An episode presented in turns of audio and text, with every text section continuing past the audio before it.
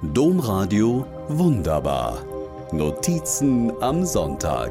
Podcast. Eine sanfte Brise unter hohen Bäumen. Halb Schatten, halb Sonne. Am Vormittag bin ich im Wäldchen ganz alleine. Außer Vogelgezwitscher ist lauter Ruhe um mich. Wie so viele andere bin auch ich gerade geimpft worden. Meine Ärztin hatte mich gewarnt, ich solle so irgend möglich in den Tagen danach Ruhe einplanen. Und nachdem ein gleichaltriger Freund nach seiner Impfung ein paar Tage wirklich flach im Bett gelegen hatte, nahm ich die Warnung ernst. Arbeitete bis Mitte der Woche vor, was bis Ende der Woche hätte fertig sein müssen. Dann ging ich zur Impfung. Alle anderen dort sollten auch geimpft werden.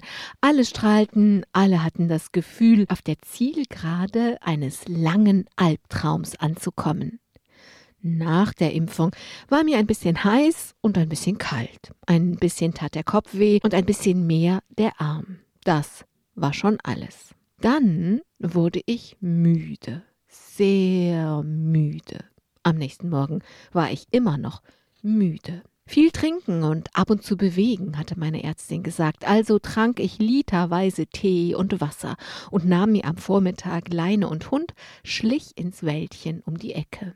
In den Bäumen wehte eine sanfte Brise, durch die Zweige tanzte der Halbschatten, und außer den Vögeln konnte ich nur Ruhe hören. Plötzlich sah ich abseits des Weges unter hohen Bäumen einen ausrangierten Sessel einen, wie ich ihn noch nie gesehen hatte, sehr rund, sehr hoch und sehr einladend. Wofür braucht man denn so einen Sessel? Nicht im Auto und nicht am Schreibtisch, dachte ich. Mama, das war ein Gamer-Sessel, würden mir meine Kinder erklären. Aber das war später. Ich kletterte über ein bisschen Gestrüpp und setzte mich in dieses seltsame, runde Etwas. Ich schaukelte ein bisschen hin und ein bisschen her und schaute in die sich hoch über mir wiegenden Zweige. Im Halbschlaf dachte ich an die vielen Menschen, die auf deutschen Intensivstationen oder auf indischen Straßen erstickt waren, dachte an meine Freundinnen in Burundi, deren Regierung die Corona-Impfung verbietet, wünsche, dass alle Menschen, die das wollen, früh genug und überhaupt geimpft werden können, staune über mein unverdientes, ungeheures Glück, hier geboren zu sein, in einer solidarischen Demokratie, in der so viele existenzielle Gefahren abgepuffert werden.